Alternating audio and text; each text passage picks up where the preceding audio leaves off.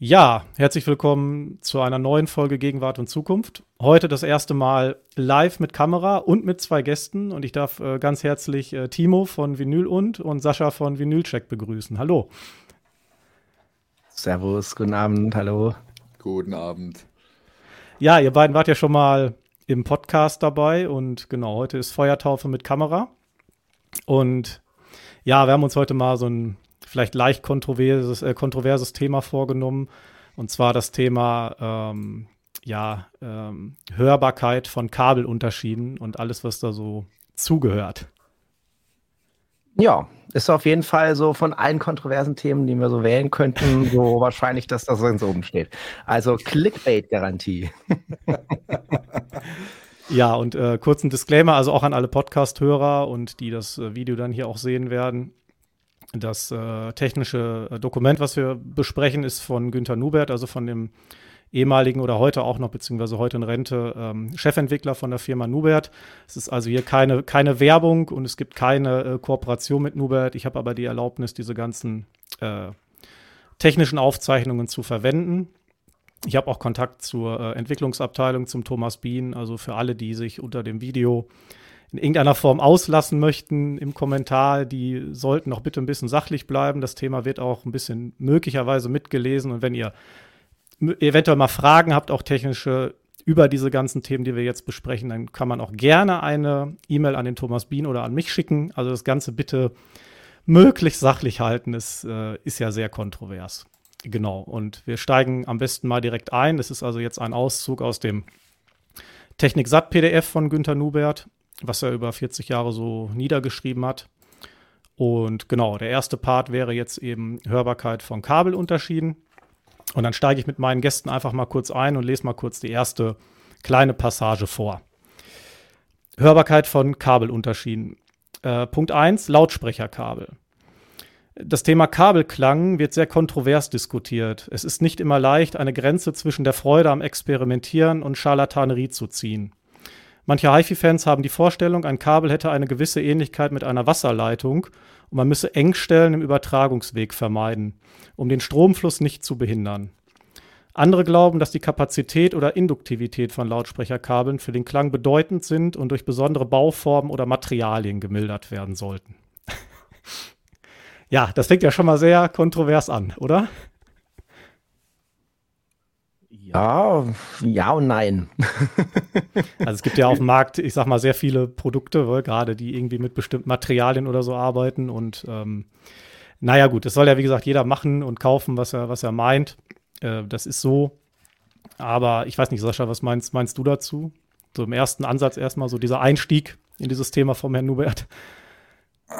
Ja, es ist leider die Erfahrung, die ich auch immer mache. Ja? Also Mhm. gerade der Vergleich mit dem, mit dem Wasserschlauch, äh, der, der trifft das ziemlich gut. Ja? Den habe ich, äh, ja, seit ich HiFi mache, also jetzt äh, 20 Jahre, ist mir der nicht nur einmal begegnet, ganz im Gegenteil, sondern es ist mehr die Regel. Ja, Mhm. ja. Ja, dann gehen wir mal direkt äh, Kapitel weiter das Thema ähm, Hörtests, also verblindete Hörtests äh, im Speziellen. Äh, schon allein die Vorbereitung eines Kabeltests ist extrem schwierig. Wenn die Jury nicht ahnen soll, was überhaupt getestet werden soll, dürfen auch keine auffälligen Kabelstränge herumliegen. Man muss einen fernbedienbaren Schaltkasten haben, der beide Seiten des Kabels extrem sauber und mit einem Übergangswiderstand von möglichst unter einem Milliohm schalten kann. Die ganze Angelegenheit muss hinter einem akustisch sehr durchlässigen Vorhang stattfinden. Äh, Nubert verwendet hier ein relativ weitmaschiges Moskitonetz, das mit einem LED-Strahler beleuchtet wird, damit man nicht sehen kann, was dahinter aufgebaut ist. Wenn mehr als drei Testhörer in Räumen durchschnittlicher Wohnzimmergröße urteilen sollen, muss die zweite Reihe um mindestens 30 cm erhöht sitzen, um Abschattungen zu vermeiden. Es ist schwer, selbst von einer Gruppe erfahrener Tester statistisch aussagekräftige Ergebnisse zu erhalten, da sich die Hörempfindungen oft deutlich widersprechen. Es ist, wie schon erwähnt, sehr wichtig, dass solche Tests als absolute Blindtests durchgeführt werden, bei denen kein stimmberechtigtes Jurymitglied ahnt, ob Verstärker, DA-Wandler, Boxen oder Kabel getestet werden sollen. Die Ergebnisse müssen schriftlich abgeliefert werden, weil jede Art von Kommunikation die Tests drastisch verfärbt. Oft reicht schon ein anerkennender Blick des Oberguru für ein totales Desaster im Resultat. Also da kann ich auf jeden Fall was zu sagen, äh, weil ich habe ja so ein bisschen Psychologie studiert. also es ist, äh, wenn ich mir so äh, das Treiben in der ähm, Community diesbezüglich anschaue und ähm, jetzt sozusagen als Stellvertreter sehe ich mich jetzt heute mal, ne? also ich kann dir so ein bisschen mitgeben, was ich so von Leuten gehört habe, äh, die mhm. Sachen getestet haben. Ich habe natürlich selber ein paar Erfahrungen gemacht, aber jetzt nicht äh, in alle Tiefen hinein. Aber was ich dir auf jeden Fall an der Stelle schon mal sagen kann, ähm, dass diese Sache mit dem Blindtest äh, viel zu selten stattfindet. Ja, also mhm. man geht schon mit dieser Grundeinstellung ran. Äh, jetzt wird's geil, weil ich habe ja was Neues oder weil ich habe so und so viel Geld dafür bezahlt. Ja, und ähm, diese schon vorher äh, gedachte Erwartung, die muss jetzt natürlich erfüllt werden. Und damit geht man sozusagen psychologisch betrachtet schon in, eine, in so eine Vorlast. Äh, und äh, interessant werden dann die die Tests von von Leuten, die dann ganz offensichtlich, also man merkt das so im Subkontext, äh, das Ergebnis schlechter finden, aber trotzdem irgendwie versuchen, es sich schön zu reden. Und zustimmen. Äh, damit ihre Erwartungen entsprechend erfüllt werden. Ne? Und deswegen mhm. ist es tatsächlich so, ähm, ich habe schon viele Hörvergleiche gemacht, gerade wenn ich am Setup was geändert habe, auch im Bereich von Streaming. Und wenn es irgendwie möglich war, dann habe ich wirklich geguckt, dass ich noch meine Frau dazu nehme, die so eine Gesangsausbildung hat und ein relativ feines Ohr, auch wenn sie jetzt, sagen wir mal, von Hi-Fi nichts versteht vielleicht, ja. Aber dann habe ich der gesagt, so jetzt machen wir die Augen zu, ich ändere jetzt mal was, ich sag dir nicht was und dann sag mir mal, was besser klingt. Ne? Und das fand ich tatsächlich teilweise sehr ergiebig und immer wieder spannend und hat auch immer wieder zu wichtigen Entscheidungen geführt. Und Sascha, wie ist da so dein ähm, Statement so zu? also ich stimme Nubert hier zu 100% zu. Ich hatte sogar in einem meiner äh, letzten Hörräume äh, vier Ösen in den Ecken, wo mhm. ich quasi eine äh, Bespannung aufspannen konnte ähm, und äh, um quasi Blindtests durchzuführen. Denn ich habe mir da auch äh, regelmäßig einen in Anführungszeichen Spaß draus gemacht.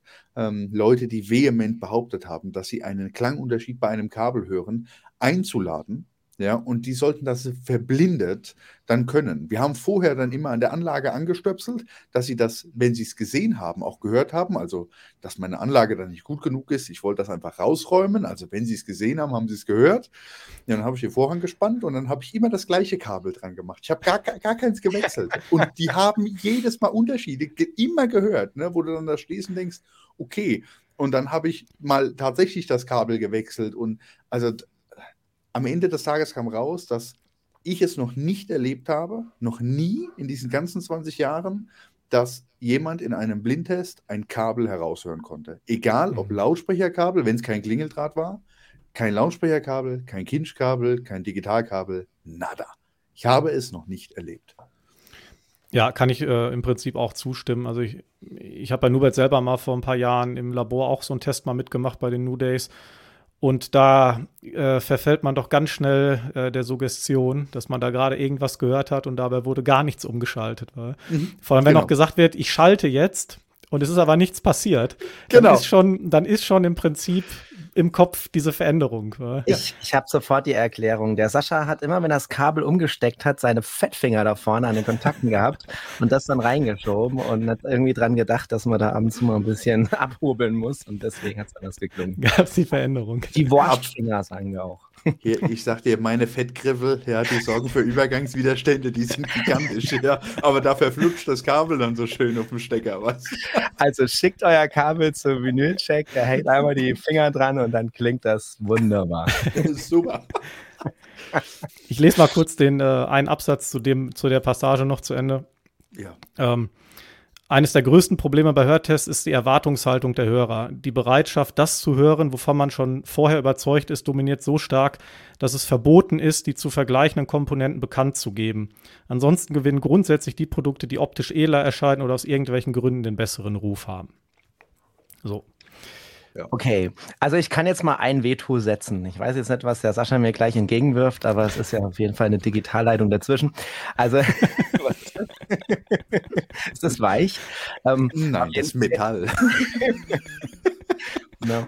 Also ich habe ja mal ein Video gemacht, das irgendwie zu einem meiner erfolgreichsten Videos, wenn nicht das erfolgreichste Video zählt. Und ich habe das vorher nie kommen gesehen, weil ich eigentlich immer gesagt habe, so Kabel, langweilig, will ich mich mhm. jetzt gar nicht mit befassen. Aber dann hatte ich ja ein sehr extremes Upgrade gemacht. Ähm, und man sagt ja auch, sagen wir mal, dass das Phonokabel nochmal von besonderer Wichtigkeit ist, weil das halt eine sehr, sehr sensible Geschichte ist, jetzt vom Plattenspieler dann in den Verstärker rein, ja.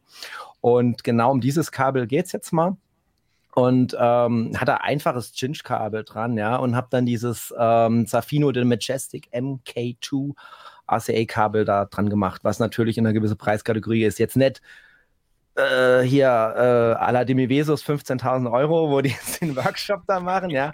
Aber bezahlbar, aber natürlich teurer als jetzt ein Cinch-Kabel aus dem, aus dem Mediamarkt, ja. ja. Klar. So. Und da habe ich natürlich diese Hörvergleiche äh, gemacht und ich habe auch im Video berichtet. Also da war es tatsächlich so, da habe ich einen gravierenden Unterschied gemerkt. Also ich habe schon viele Komponenten getauscht und das war einer der größten Eingriffe, die ich gemacht habe. Und ähm, von daher gehöre ich zumindest mal zu der Personengruppe, die da schon mal was rundherum erlebt hat und das jetzt nicht in den Bereich von äh, Esoterik einordnen würde. So. Also ich kann, bevor Sascha noch was dazu sagt, kann ich sagen, das Thema kommt gleich noch. Da gibt es gleich noch einen Abschnitt und da wird tatsächlich technisch erklärt, woran das liegt. Also es ist mhm. eigentlich ganz schön, dass du auf das Thema gekommen bist. Äh, das werden wir definitiv gleich noch behandeln. Perfekt. Da kann ja Sascha das Ding später werfen. ich, ich werfe jetzt noch gar nichts. Ja. Genau, warten wir mal. Wir warten so, dann, mal noch ab, ja. Der Abend ist noch jung. Genau. Gehen wir mal äh, zum, zum nächsten Punkt. Ähm, ja, Geschwindigkeit der Elektronen in Kabeln. Äh, wenn der Strom in einem Kabel mit annähernd Lichtgeschwindigkeit übertragen wird, bedeutet das noch lange nicht, dass sich die Elektronen mit Lichtgeschwindigkeit bewegen. Es ist eher so wie bei dicht gepackten Tischtennisbällen in einem Staubsaugerschlauch. Fast im gleichen Moment, in dem man einen Ball an einem Ende hineinsteckt, fällt ein anderer hinten raus. Bei Stromstärken von 10 Ampere pro Quadratmillimeter, bei denen sich ein Kupferkabel schon merklich erwärmt, beträgt die Driftgeschwindigkeit der Elektroden etwa 0,73 Millimeter pro Sekunde. Ist vielleicht auch so ein Thema, ich weiß nicht genau, ob das in der HiFi-Welt so skurril, äh, äh, äh, so ähm, irgendwie darüber gesprochen wird, dass das alles da mit Lichtgeschwindigkeit funktioniert und so, keine Ahnung. Könnt ihr was zu sagen? Ich kenne jetzt nicht so viele Produkte oder so in solchen Bereichen. Also gibt es da irgendwie eine, eine, eine, weiß ich nicht, dass da jemand mit wirbt oder so? Keine Ahnung. Also das ist genau der Punkt. Also das ist jetzt die Frage Hersteller, Händler, Vertrieb oder, oder der HiFi-Enthusiast. Ne? Mhm. Also gerade bei den, bei den Endverbrauchern sehe ich es immer wieder dass sie einfach von der ganzen technischen Materie oftmals gar keine Ahnung haben. Ja, also einfach, weil sie nicht aus einem technischen Umfeld kommen etc., sondern die wollen einfach sich eine Anlage hinstellen und Musik so hören, wie sie sie eben hören möchten, ähm, was auch vollkommen in Ordnung ist, äh, sei an der Stelle mal eingeworfen. Aber ähm, natürlich jemand, der von etwas gar keine Ahnung hat, dem versuchst du dann genau sowas zu erklären. Und es gibt äh, Hersteller, die da ganz schön schwurbeln. Die fangen da richtig an und erzählen dir was, ja, vom, vom blauen Himmel und der grünen Wiese, ja, und äh, dann stehst du da und denkst, holla die Waldfee, ja, der Marketingmann kriegt, einen, kriegt jetzt aber wirklich einen Orden, ja. Technisch ist das irgendwie alles nicht so ganz haltbar, ja. Und das, das ist leider in meinen Augen oder in meiner Wahrnehmung wird das, vermehrt sich das. Also es wird nicht weniger. Ja. Ich habe das Gefühl, das ganze Geschwurbel war vor 20 Jahren weniger als heute. Ja. Und heute habe ich das Gefühl, dass auf so einem Produkt ist ja enorm Marge drauf. Das ist ja auch kein Geheimnis. Ja. ja dass ja. eben da die Produkte, die am nutzlosesten sind, aber eben die Marge am größten ist, dass das wirklich behandelt wird in der Branche als das reine Gold. Ja. Mhm. Und ja, dann kommen. Ja, ich meine, wenn man über 15.000 Euro spricht oder so für irgendwelche Kabel, das ist natürlich schon Wahnsinn. Ne? Genau. Also irgendwie. Genau, also technisch gibt es keinen Grund, dass ein Kabel 15.000 Euro kostet. Also nicht im mhm. HiFi-Bereich. Ne? Also ja. wir gehen jetzt nicht in die Hochfrequenztechnik, Übertragungstechnik etc. Da haben Kabel massive Einflüsse, sondern wir reden immer HiFi. Also 20 Hertz bis 20 Kilohertz. Das ist, ja. das ist ein bisschen Dreck auf der Leitung. Das ist, das ist nichts Kompliziertes. Ich kann nur noch mal darauf verweisen, dass du auch deine Fingerchen hier an den Kabelenden äh, vermarkten könntest und dafür Geld verlangen kannst. Also du weißt nicht, welche Feen diese, diese Kabel gebühren. Das würde ich im Leben nicht machen. Ja? Wirklich nicht. Ja? Da kannst du mir so viel Geld bieten, wie du willst. Ich würde das nicht machen. Ja? Na gut, jetzt ja, haben wir es auch also, also der Abschnitt in dem Sinne einfach vom Elektrotechniker oder Ingenieur ähm, aufgeschrieben, kann man im Prinzip so stehen lassen. Äh, ich, ich, ja also das Schöne an diesem, an diesem Absatz ist, oder bisher, das ist zu 100% die Wahrheit. Also mhm. das, das, das ist jetzt keine Geschmackssache, die da steht. Das ist wirklich so. Bei 10 Ampere, ja, 0,73 Millimeter pro Sekunde, das müsste man jetzt noch mal, äh, kann man jetzt nochmal verifizieren und nachrechnen, aber ich gehe zu 100% davon aus, dass wir genau da landen. Ja. Hm. Ich meine, das Wort Wahrheit ist ja immer so ein bisschen schwierig. Also wir versuchen uns ja, ich sag mal, auf, auf technischen Sachverstand zu berufen, aber Wahrheit in der Branche ist so ein, ist ein schwieriges Wort. Oder? Gut, dass du das sagst und nicht ich. Oder Timo? Ich, ich stimme zu. Habt ihr gerade über was geredet? Ich habe gerade. Ich meine, es ist ja auch so, ich bin ja auch im, seit das Nubert-Forum geschlossen hat, bin ich auch im Lautsprecherforum.eu unterwegs. Für alle, die es mhm. vielleicht nicht kennen, das ist ja sehr technisch auch und für Selbstbauer und so. Und ähm, da ist es ja auch so, dass man da wirklich mit, äh, ich sag mal, Sachverstand auch in den Threads mit den Leuten schreibt, weil da sind ja viele Leute, die gerade von diesen technischen Dingen extrem viel auch Ahnung haben. Ja. Äh, oder so wie du jetzt, Sascha, auch eben beim, beim Selbstbau. Weil, also viele kennen ja auch deine Lautsprecher und die Lautsprecher davor, etc. Das kann man ja nicht ohne technischen Sachverstand, ich sag mal, zusammenwursteln, ne? so diese Dinge. Also, ich sag mal, eine Holzkiste und ein paar Chassis reinkloppen kann jeder. Ja? Mhm. Dass das Ding nachher das macht, was es machen soll, das da, da wird es dann kompliziert. Ne? Aber das Forum, das du angesprochen hast, kenne ich ähm, durch hin und wieder mal reingucken. Und ich muss auch sagen, da ist viel, äh, viel Fachverstand. Nicht nur Sachverstand, sondern viel Fachverstand, Fachverstand. ist da unterwegs. Ja, also ähm, ist ein gutes Forum. Ja, für alle Hörer oder ähm, Timo, du wolltest noch was sagen? Du warst gerade schon am ja, ja, ja, ich, ich, ich falle gleich vom Stuhl. Nein, ähm, ich, ich, mir, ist nur noch mal, mir ist nur noch mal an der Stelle aufgefallen, dass mich an dem ganzen Thema halt äh, hauptsächlich tatsächlich die Befindlichkeiten nerven, also nicht die Fakten ähm, dass halt Leute, wenn sie darüber diskutieren, halt dann schnell irgendwie ausfallen werden und das ideologisieren und sagen, hier nur das ist die Wahrheit und äh, alles andere stimmt nicht und hier und da. Ähm, ja, es ist ganz viel äh, Physik und Mathematik und so, das verstehe ich alles, sehe ich alles ein. Ich habe schon einen von meinen frühesten äh, Videos gesagt, hier, bei mir wird es keine Messung geben, ja, ich fange da gar nicht erst an, also ich will da gar nicht erst hin, so für mich, ja. Und das ist einfach auch kein Thema, was mich jetzt wahnsinnig interessiert, ja. Äh, ich vertraue da auf meine Ohren und die sind ja auch schon geschändet und die sagen mir dann, was mir besser gefällt und was nicht. Ähm, und mit dem Rest, ähm, da bin ich halt einfach raus und da werde ich auch nie rein. Also das habe ich einfach überhaupt kein Interesse. Ne? Aber trotzdem würde ich jetzt niemals irgendjemand sagen, hey, äh, du hast jetzt irgendwie da Interesse dran und machst das alles, äh, hör auf damit. Ja, wenn, wenn man das beherrscht und da Ahnung von hat und das cool findet und da Ergebnisse hat, ist doch super. Ne? Also was mich mhm. Tatsächlich einfach ähm, stresst, ist so, ähm, wenn man so Technikvideos guckt, auch im HiFi-Bereich, Jetzt natürlich auch wieder unter den Kommentaren von Demi Vesos, so, ja. Ähm, ich würde mir manchmal einfach mehr Humor wünschen, so in der Community oder in der HiFi-Szene, ne? Es wird dann halt schnell so von der Wurstfinger kommt man dann schnell zu Bier ernst, ja, so eine schöne Brücke. Und dann äh, wird halt gebasht und angegriffen und reagiert und gemacht und getan, ja. Und jeder weiß so ein bisschen was, aber wer weiß alles, ja.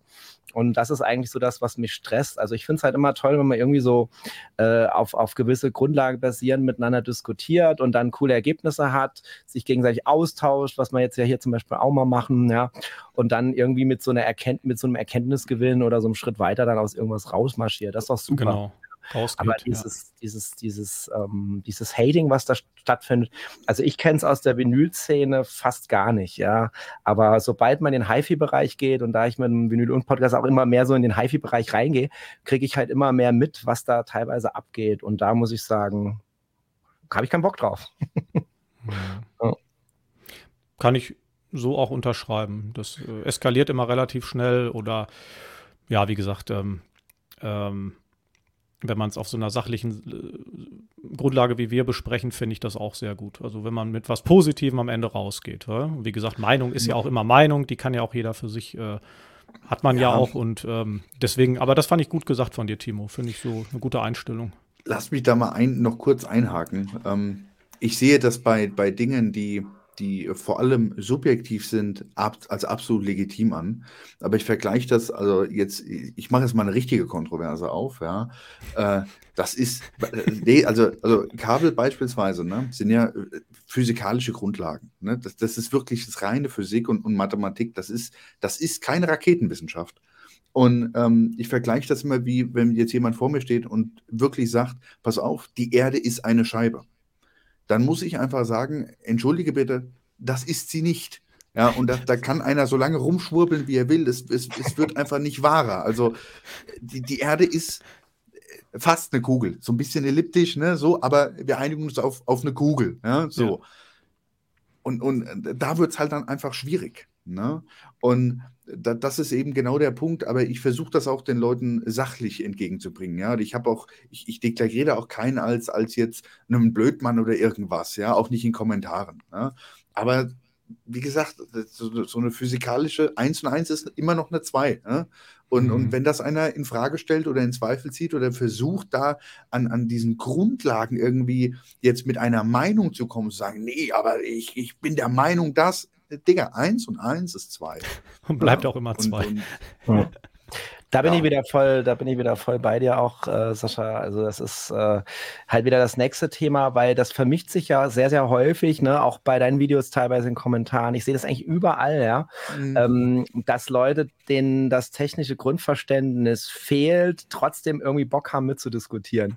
Mhm. Und das führt dann aber wiederum bei anderen dazu, die sich vielleicht auskennen, dann auch wieder dazu, die Kontenance zu verlieren und dann geht eben diese Bashing-Spirale los sozusagen. Und, und, ganz ehrlich, dass jemand die Kontenance verliert, das ist eigentlich der Punkt, wo ich sage, das funktioniert nicht. Also da bin ich wieder voll bei euch. Ja, die Sachlichkeit muss gewahrt bleiben. Ja, das, ja. das ist das, ne, bei allem. Also, ne, wie gesagt, wenn einer sagt, die Erde ist flach, Digga, nein, ist sie nicht. Und dann, aber hey, wenn du meinst, go for it, ist okay, spring bloß nicht am anderen Ende runter, alles ist okay. Ja, ja. aber und das finde ich immer so raus. sympathisch bei dir, Sascha, also auch in deinen Kommentaren, wie du dann teilweise auf die Leute reagierst, ne?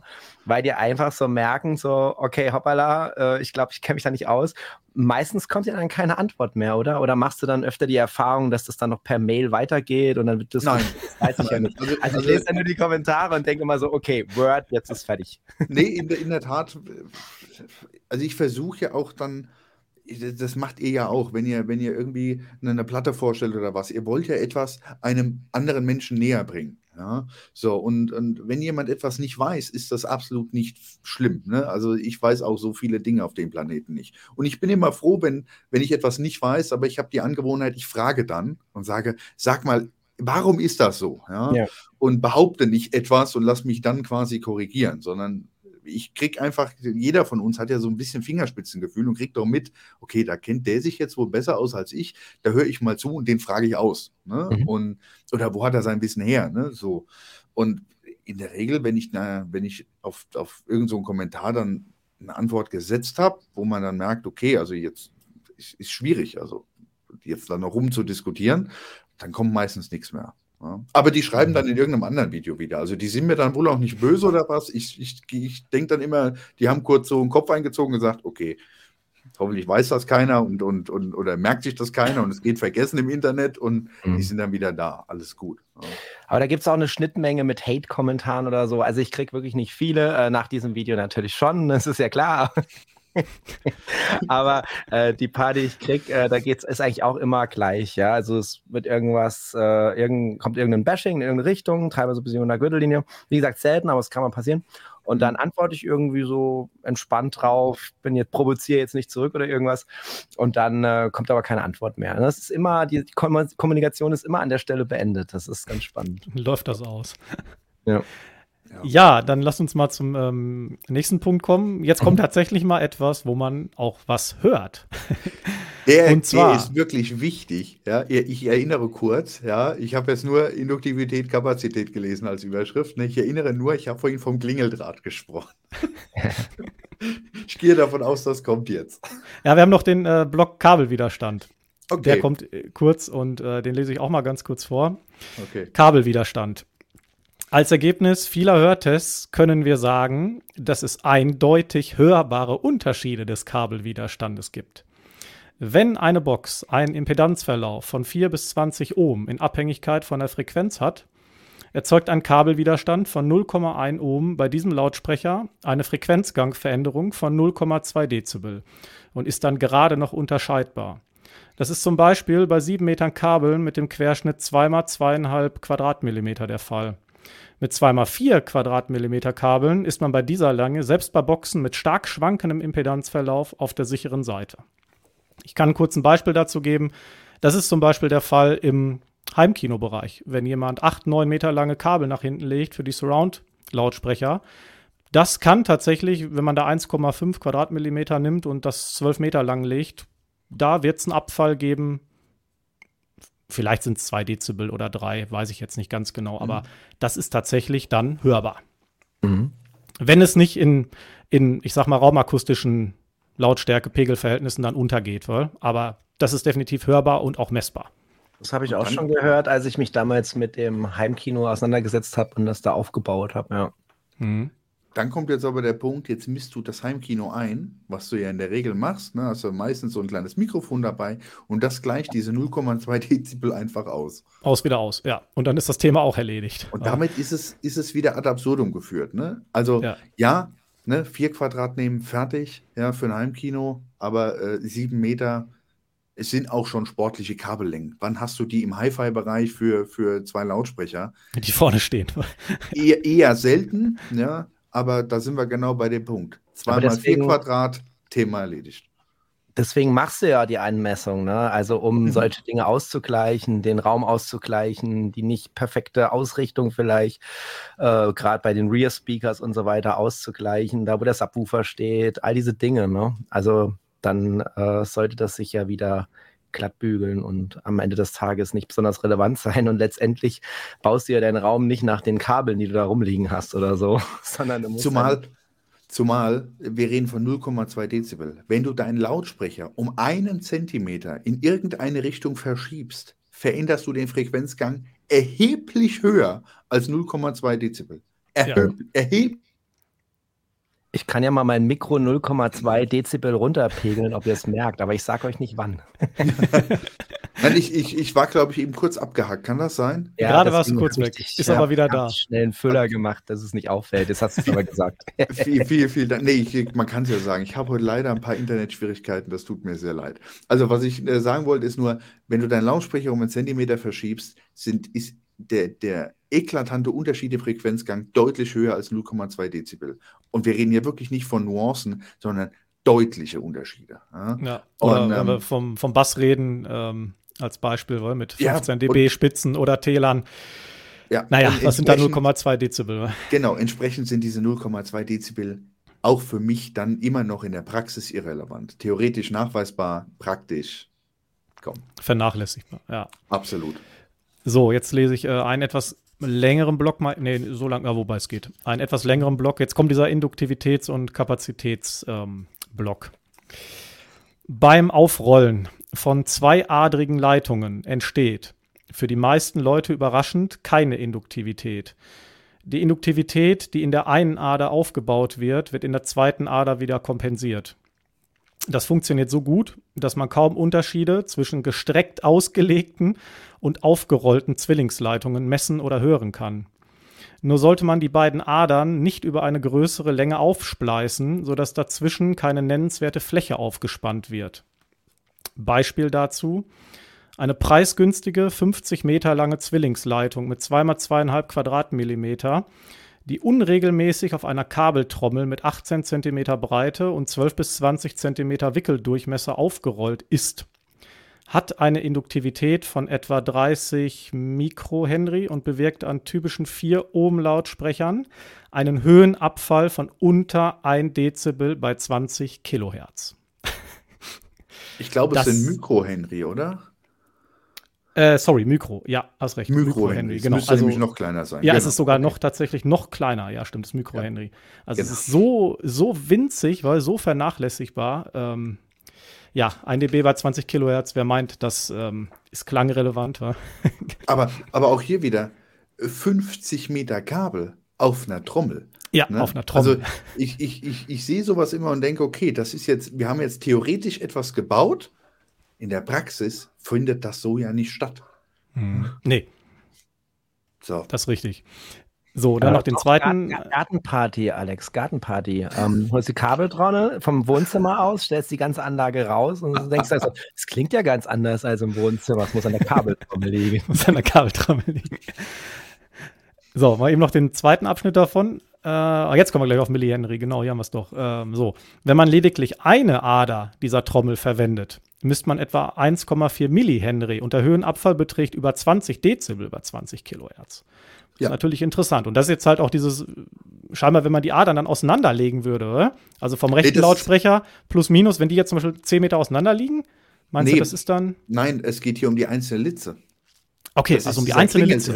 Das heißt, du machst wirklich so ein super dünnes, wie, wie ich weiß nicht, ob ihr schon mal eine Klingelanlage auseinandergenommen habt, ja. Es ist wirklich so ein, also ein bisschen dicker als ein Haar quasi, ja. Mhm. Und wenn du das auf die Länge machst, dann erreichst du genau solche Dinge. Dann baust du quasi einen Tiefpass. Das heißt, tiefe, tiefere Frequenzen werden durchgelassen als eine Frequenz X, ja, und die wäre jetzt hier bei 20 Kilohertz, ne, hast du schon einen Abfall von 20 Dezibel, das heißt, das fängt irgendwo so bei 10 Kilohertz oder was fängt das dann an und der Frequenzgang fällt dann quasi ab. Ja, aber wie gesagt, Klingeldraht verwendet auch keiner. Wir haben eben nee. von zweieinhalb Quadrat oder vier Quadrat äh, gesprochen. Ja, Klingeldraht, das ist wirklich, das ist so richtig dünn.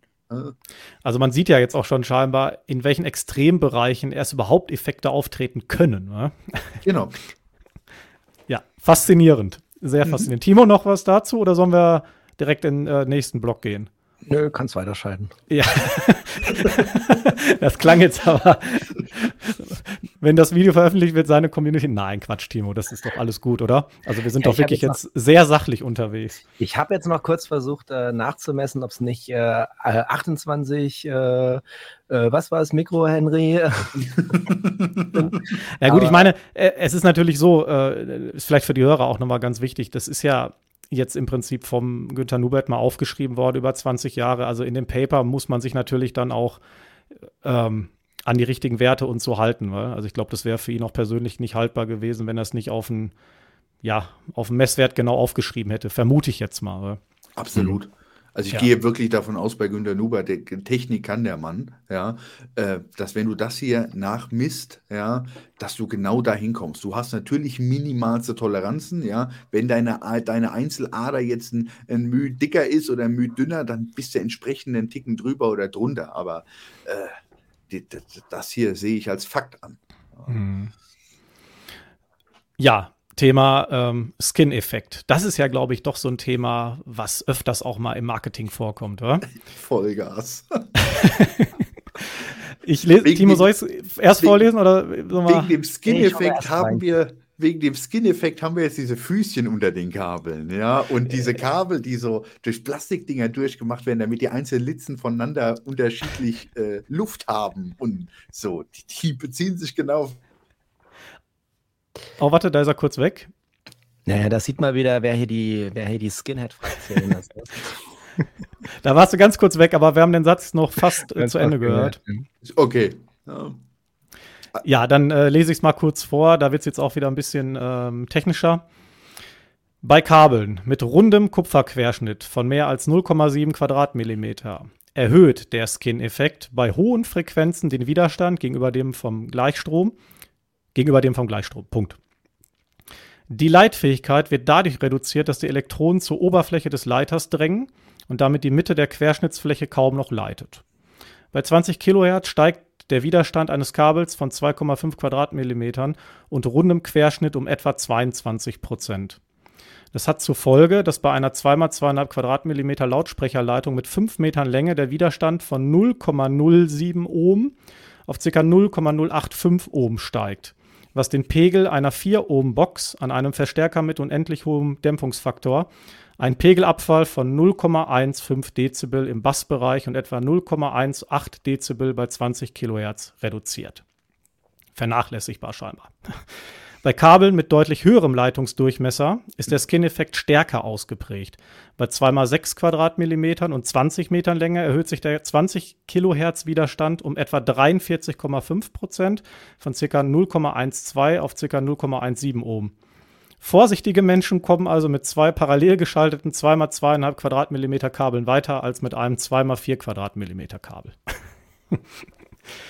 ja, das ist jetzt wahrscheinlich, wenn das durch die HiFi-Welt geht, ähm, dann, naja, lösen sich möglicherweise einige Produkte in Luft auf, aber. ja, aber da, da, sind wir halt bei dem Punkt, ne? Äh, wo, wo kommt das her? weil man in den 80er Jahren irgendwann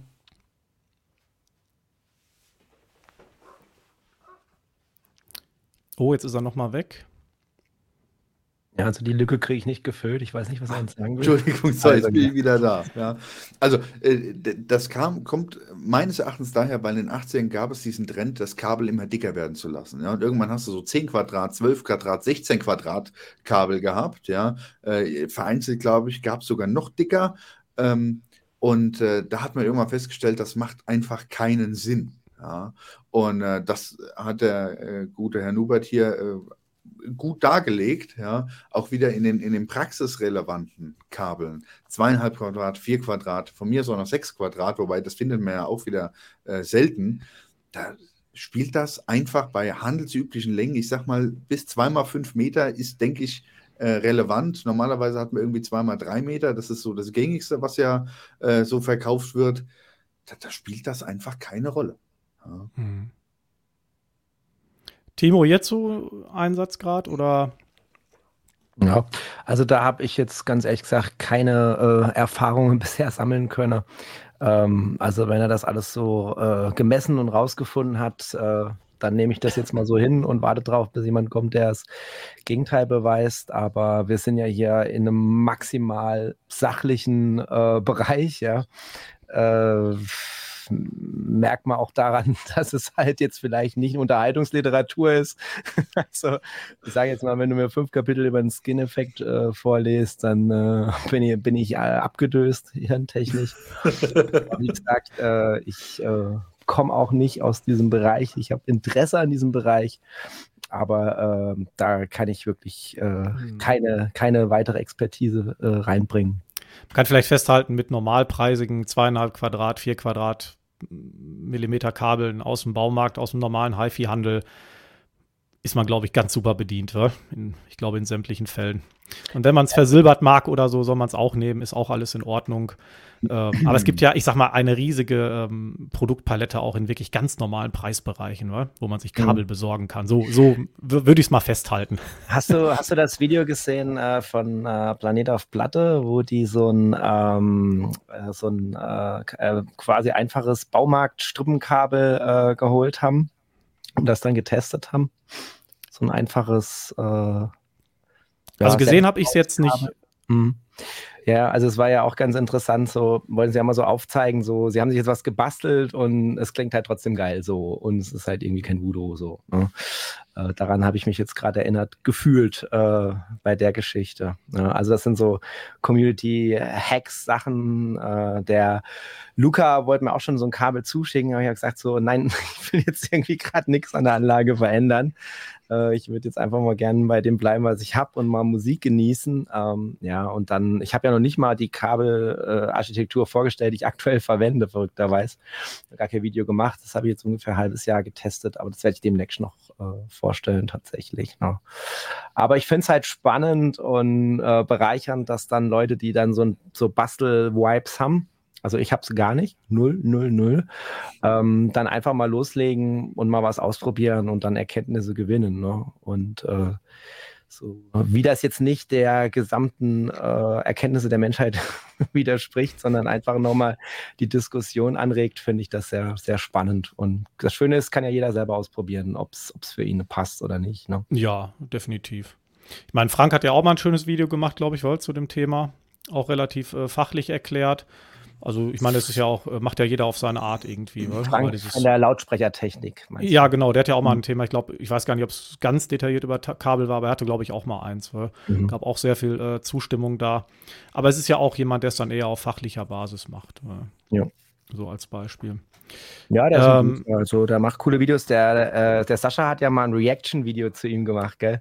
Das habe ich mir auch mit ich, ich, ich warte auf, auf den nächsten Teil dieser, dieser Lautsprecherserie. äh, da reakte ich dann wieder drauf, äh, weil das finde ich wirklich spannend, das Projekt, was er da hat. Ja. Der ist ein schöner Kanal, auf jeden Fall. Ja, total. Äh, also äh, mega Bereicherung so für die Community. Der ist ja auch schon ganz lang dabei. Also der ist ja ein Urvater, kann man sagen, oder?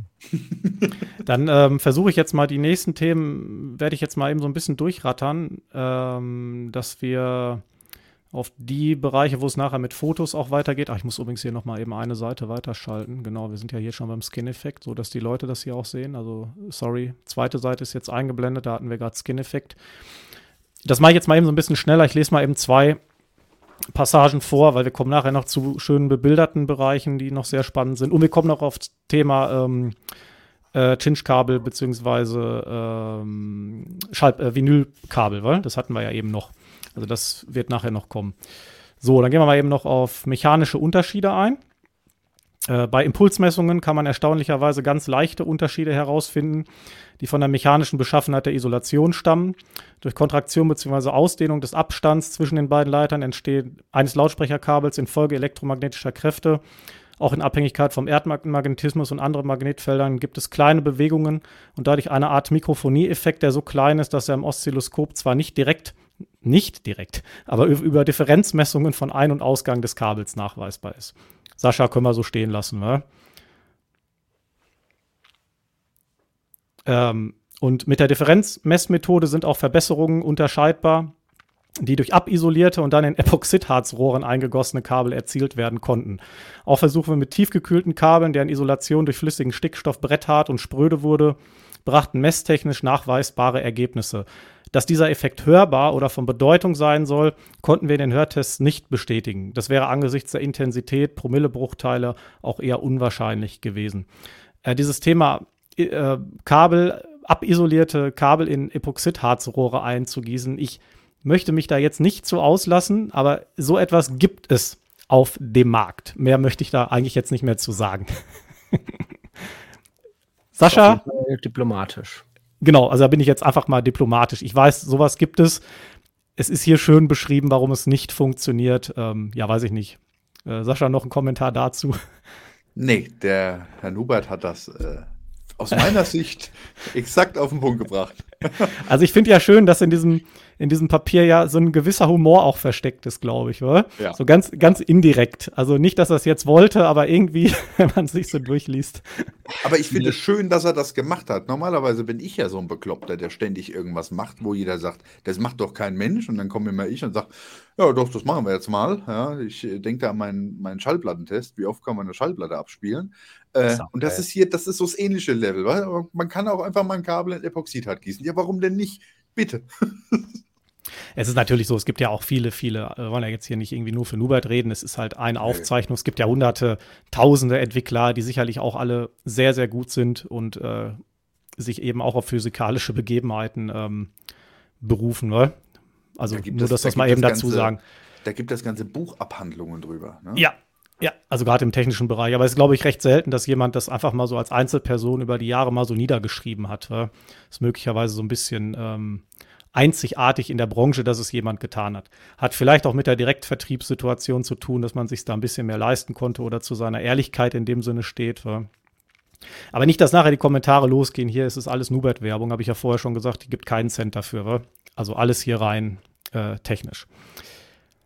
Genau. Ähm, dann machen wir mal kurz noch laufrichtungsgebundene Kabel. Okay für euch? Mhm. Klar. Das ist jetzt auch wieder sehr ähm, kontrovers. Das ist ein Thema, für das es bei der Vermarktung von Lautsprecherkabeln keine Entschuldigung gibt. Ausrufezeichen.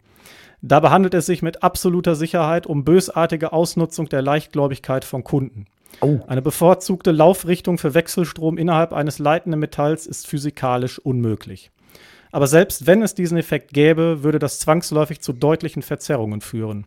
Bei Chinch-Kabeln ist eine Vorzugslaufrichtung vorstellbar. Zwar nicht in der eigentlichen Signalqualität, aber in der Wirksamkeit von der Abschirmung, je nachdem an welchen Kabelenden die Außenschirmung eines Innenleiterpaares angeschlossen ist. Ja. Jetzt wird er aber direkt, meine Güte. er sitzt da gemütlich in seinem Sessel mit seinem Buch und schreibt mit so einer Feder da alles hier auf weißes Papier. Und jetzt schreibt er hier Kommentare, die können er schon fast unter ein YouTube-Video im HiFi-Bereich schreiben. Jetzt bin ich erstmal baff, da muss ich jetzt erstmal durchatmen, Sascha. Also, ich stimme dem Ganzen zu, aber soll ich euch was sagen? Ja. Ich habe ja auch Kabel wo Pfeile drauf sind. Ja? Und wisst ihr, was ich mache, wenn ich die anschließe? Ich gucke, in welche Richtung diese Pfeile zeigen, obwohl es technisch keinen Sinn macht. Ja? Aber wenn da schon ein Pfeil drauf ist, muss es auch so rum sein. Ja? So rum so. sein, ja. Finde ich gut. Nein, aber äh, absolut. Klanglich macht das gar keinen Unterschied. Das ist einfach mein, mein innerer Monk für, für Ordnung, ja. Dass, wenn da schon ein Pfeil drauf ist, muss er in die richtige Richtung zeigen. Ja. Sonst wird es hören zur Einbahnstraße, Alex. Sozusagen. genau. So, dann machen wir schnell noch ähm, herbeigewünschte Unterschiede. Es gibt aber ein ausgeprägtes Bedürfnis, Kabelunterschiede hören zu wollen. Wenn bei uns Blindtests durchgeführt werden, gibt es üblicherweise als schriftliche Bewertungen das Ergebnis keine Unterschiede. Wenn bei Hörtests bekannt war, dass Kabel getestet werden sollten, gab es fast immer Bewertungen wie besser, schlechter, klarer, impulsiver, weicher oder verschwommener, was sich allerdings statistisch die Waage hielt. Dieselben Aussagen gab es ironischerweise aber auch dann, wenn von einem Kabel auf das gleiche umgeschaltet wurde. Das hatten wir ja eben, ne? Also, genau, da haben wir schon einmal durch. So, dann machen wir. Wenn aber der Lautstärkepegel bei einem beliebigen Kabel um lediglich ein Dezibel angehoben wurde, schnellten die statistischen Auswertungen bezüglich besser oder dynamischer schlagartig auf eine Trefferquote von fast 100 Prozent. Trotzdem werden in unserem Labor selbst angefertigte, abgeschirmte, koaxartig aufgebaute Kabel mit 2x16 Quadratmillimeter verwendet. Dabei ist es uns einfach egal, dass sämtliche Theorien über Wellenwiderstand, Induktivität oder Kapazität von Lautsprecherkabeln eigentlich nur für, da haben wir das jetzt, Hochfrequenzübertragung relevant sind. Sascha? Von HF-Technikern werden alle analogen HiFi-Anwendungen scherzhaft unter dem Oberbegriff Gleichstrom betrachtet. Ja, das ist Schrott. Das ist einfach Schrott auf der Leitung. So, und den letzten Absatz aus dem, ähm, äh, den letzten Part daraus noch. Uns wird häufig vorgeworfen, dass wir versuchen, Kabelunterschiede im Direktvergleich zu ermitteln. Denn viele Menschen, mit denen ich mich über dieses Thema unterhalten habe, schwören, dass sich die hörbaren Unterschiede erst nach Wochen einstellen. Insgesamt ist mir diese Sichtweise jedoch einfach zu esoterisch. Gut, jetzt ist er Jetzt kommt die Meinung natürlich dazu. Oder? Jetzt kommt die Meinung dazu, jetzt ist er, jetzt sind wir so rein sachlich und so weiter. Aber was natürlich auf jeden Fall schon mal richtig ist, das habe ich ja bei meinen ganzen Hörvergleichen auch gemerkt, ähm, wenn du eine Komponente änderst, die was ähm, im dB-Bereich macht, also sprich, das Ganze ist lauter oder leiser, ne, dann kannst du das kaum vergleichen. Also es war eine der größten Herausforderungen für mich, wenn ich was vergleichen wollte, zu gucken, dass ich das so gepegelt kriege, dass es so ungefähr gefühlt die gleiche Lautstärke ist, dass ich diesen Faktor Lautstärke da irgendwie rauskriege. Und das kriegst du ja auch nicht zu 100 Prozent hin. Und dann hast du noch das Problem, je nachdem, wie lange du brauchst, bis du das Ganze umgebaut hast, ja, äh, ist dann wirklich dieser Höreindruck äh, gespeichert. Und dann kommt es ja noch schlimmer, äh, wenn dann Leute irgendwie was anschließen und sofort äh, eine Aussage drüber machen, ja, ohne das einzuspielen, ohne das mit vertrauten Platten jetzt mal im Vinylbereich äh, zu machen die man genau kennt, äh, dass man es auch entsprechend beurteilen kann, dann nur mit neuen Sachen oder so, ja. Also da gibt es ja tausend äh, Faktoren, die, sagen wir mal, das Ergebnis äh, so, so, einer, so einer Analyse und dann auch das Urteil verfälschen äh, können. Ja. Und ähm, das ist das, wo, da finde ich jetzt aber auch ganz gut, dass er da jetzt mal eine nur sachlich bleibt, weil er einem damit so ein bisschen so anregt, gerade mal in diesen Bereich auch noch mal reinzugehen, weil den finde ich am Ende des Tages äh, spannender, weil wie gesagt, ich bin nicht der Mathematiker, der Messer, äh, der jetzt mit Werten um sich wirft, aber ich bin halt ein, ein Mensch, der, der sich so, so in, ähm, äh, ja, in Menschen reindenken kann, der so ein bisschen Community-Infos tankt, ja, der selber so ein paar Erfahrungen gemacht hat äh, und der aber auch weiß, wie, wie psychologische Prozesse in einem drin funktionieren und wie die halt äh, Dinge äh, auf solche Höreindrücke halt eben negativ beeinflussen können. Ne? Mhm. Es ist natürlich auch so, wenn man zwei Lautsprecherpaare vergleicht mit unterschiedlichem Wirkungsgrad an einem Verstärker über umschaltbare AB-Ausgänge, dann muss natürlich auch der Pegel angepasst werden. Ne? Ja. Wenn da drei Dezibel Unterschied sind, dann ist die Tendenz, dass man den lauteren Lautsprecher als besser empfindet, relativ schnell gegeben. Ne? Vergessen auch viele. Ich meine, klar, so einen Pegelumschalter zu kaufen, diesen ganzen Aufwand zu betreiben, wo wird das noch gemacht? Ja, um, um, Gottes Willen, es gibt sicherlich auch viele HiFi-Händler, die das tun. Gibt's, mhm. Also ich kenne auch ein paar, wo Pegelumschaltanlagen stehen, wo abgepegelt, also wo eingepegelt wird und dann kann man auch zumindest einigermaßen gut zwei unterschiedliche Lautsprecher vergleichen. Ne? Naja, also es gibt ja schon, schon Möglichkeiten, es kommen ja auch immer mal häufiger wieder Geräte auf den Markt, ne, wo man dann auch äh, an den Verstärker dann mehrere äh, Geräte dann gleichzeitig anschließen kann oder ich denke jetzt an Plattenspieler mit mehreren Tonarmen, ja, ähm, dass man da dann nochmal Dinge vergleichen kann. Das, das gibt es ja alles, aber dann geht man halt relativ äh, schnell, sagen wir mal, in so höhere äh, Preisregion dann rein. Ne? Und das ist dann vielleicht wirklich für Enthusiasten, die sich da so richtig reinfuchsen wollen. Also für mich ist es das nicht. Ja, also ich bin jetzt auch nicht auf meinem Kanal irgendwie ein Produkttester, der jetzt äh, da ständig was Neues reinkriegt, sondern ich versuche ja eigentlich so für mich ein Setup zu finden, mit dem ich glücklich bin. Ja, ich begleite sozusagen meine Community oder meine Community begleitet mich auf meiner HiFi-Reise, wo das dann hingeht und wie ich meine eigene Anlage ausbaue. Ich habe ja jetzt nicht irgendwie äh, hier einen Raum stehen, wo ich dann äh, nochmal gesondert Setups teste, die ich dann anschließend wieder wegschicke. Ne? Das ist ja, ist ja gar nicht mein Ding. Ne? Und von daher äh, geht es mir tatsächlich darum, äh, Dinge zu verfeinern, rauszuhören, zu verbessern.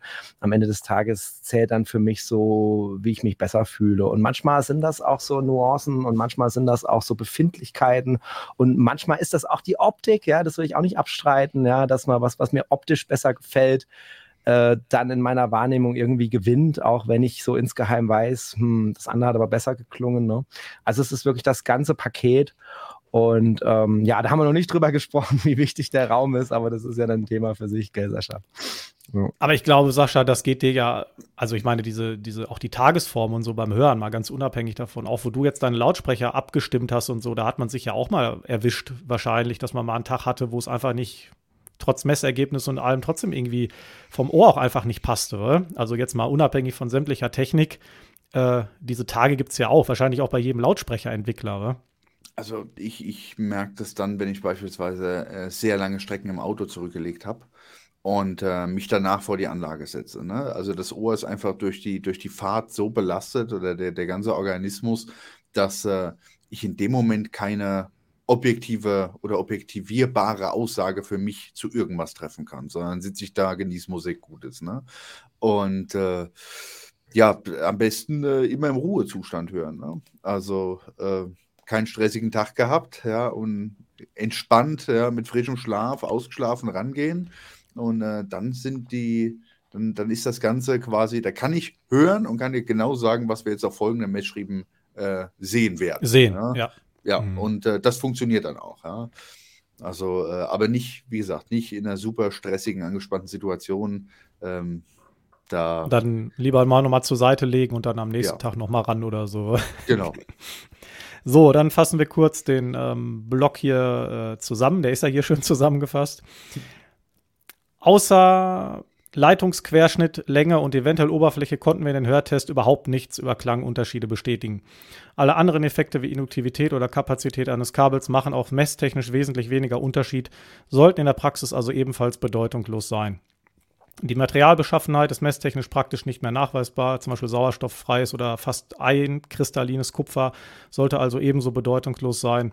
Silber hat einen um etwa 4% niedrigeren Widerstand als Kupfer, also dürften die Silberleiter statt 4 Quadratmillimeter dann 3,85 Quadratmillimeter haben. Unser bestes Messsystem hat, eine Frequenz, hat eine Frequenzgang-Grundgenauigkeit von 0,005 Dezibel und einen Grundklärfaktor von unter 0,003 Prozent. Die jeweiligen Auflösungen sind noch, noch einmal um den Faktor 10 besser. Damit kann man dem Thema unterschiedliche Ansichten zum Ka Kabelklang aber trotzdem nicht bei. Kommt man dem Thema trotzdem nicht bei. Da es aber riesige Klangunterschiede bei Hörräumen und Lautsprechern und große Unterschiede bei Unverträglichkeit zwischen Verstärkern und Lautsprechern geben kann, erscheint uns eine Diskussion über klangliche Unterschiede von kurzen Kabeln, großen Querschnitts wie ein Disput über den Luftwiderstandsbeiwert eines Traktors auf dem Acker. ja, Timo, es wird jetzt immer mehr Meinung. Merkst du, es wird spannender jetzt. Ich glaube, der macht das wie, wie ich. Der hat immer weiter Weinchen getrunken, Weinchen getrunken, noch ein Rotwein, noch ein Rotwein. Und äh, können wir mal auf die letzte Seite? Kann man das lesen? Sind das noch Buchstaben? Aber der war, das war doch jetzt gut, oder? Also das, es wird jetzt immer besser. Also auf den nächsten Seiten sind wir dann ganz von der Technik weg. Kannst du mal jetzt auf Pause drücken oder Sascha zuerst, ja? Aber, aber ganz kurz, ne? ich finde den Vergleich so sensationell, ja. Wie den Disput über den Luftwiderstandswert eines Traktors auf einem Acker. Das ist sensationell. oh, das ist schon geil. Aber ich muss jetzt trotzdem mal einhaken, bevor das, die Zusammenfassung jetzt weitergeht. Ich habe es noch nicht vorgelesen, aber ähm, ich bin jetzt an einer Stelle jetzt wahnsinnig überrascht tatsächlich. Ähm, weil äh, ich bin eigentlich so mit dem, mit dem Glauben hier reingekommen, äh, dass der Unterschied zwischen äh, Silber und Kupfer äh, relevant ist. Und dabei ist mir jetzt aber nochmal aufgefallen, wie du jetzt diese ganzen äh, Faktoren aufgemacht hast ähm, dass man ja eigentlich nur dann das man vergleichen könnte, wenn man jetzt quasi ein möglichst nahezu identisches Kabel hat, einmal aus Kupfer, einmal aus Silber und dann halt eben vergleicht. Ähm, gibt es da Tests, gibt es da Verfahren, gibt es jemanden, der sowas schon mal gemacht hat, also der wirklich bestrebt war, das möglichst identisch zu machen, aber, aber das Material dann auszutauschen? Ähm, das war jetzt so ein Gedanke, der mir da aufgepoppt ist, weil äh, ansonsten ist es ja schwer. Äh, ich meine, du kannst ich meine, klar, durch, die, durch das Material hast du nochmal andere Preise, das ist logisch, ne? aber es sind ja so viele andere Faktoren. Wir hatten das Beispiel mit dem Ivesus und dem 15.000 Euro Kabel, die dann nachher den, den Preis machen oder ähm, auch dann nochmal verschiedene Materialbeschaffenheiten obendrauf kommen. Ihr versteht, was ich meine, ja, äh, dass die Vergleichbarkeit nur über das Material zu sprechen gar nicht mehr gegeben ist. Sascha, soll ich? Äh Du darfst, also ich, ich mache. Also, also ich denke, ich denke, dass man sich da, wenn man das selber versucht, immer in dieser Autosuggestion dann erwischt, dass man meint, jetzt ist es doch lauter. Also der einzige Weg, wenn es überhaupt funktioniert, wäre eben so ein klassischer Verstärker, der zwei Ausgänge hat ein A- und ein B-Ausgang für zwei Lautsprecherpaare. Da muss ich zweimal die gleichen Lautsprecherpaare nehmen, muss die nebeneinander stellen, irgendwie. Aber da, müssen, da müssen auch, ähm, also selbst dann ging es nicht. Aber nehmen wir mal an, wir würden es versuchen. Selbst dann dürften sie nicht links und rechts zueinander, sondern querversetzt stehen. Dann müsste ich das auspegeln, mit rosa Rauschen abgleichen, am besten noch, dass zwischen diesen beiden Lautsprecherpaaren im rosa Rauschen kein Unterschied mehr zu hören ist. Und wie gesagt, das eine Pärchen ist ja dann mit dem Silberkabel angeschlossen, das andere mit Kupfer. Und selbst dann, vermute ich, wird man sich trotzdem noch mit einem leichten Unterschied erwischen, weil man vermutlich vermutet, das Silber ist doch etwas besser. Da man es ja hier auch jetzt beispielsweise technisch schon gelesen hat. Ja. Wenn jetzt aber Sascha dabei wäre und hätte mir oder dir das vorher nicht erzählt und wer hätte Aha. uns da hingesetzt, wir hätten dann wahrscheinlich nichts gehört. Ja. Und du kannst auch, also du kannst ein 4 mm äh, Kupfer nehmen und nimmst ein 6 mm ähm, Silber. Also du, du vergrößerst quasi die Diskrepanz der beiden Kabel noch und du wirst es nicht hören. Ja.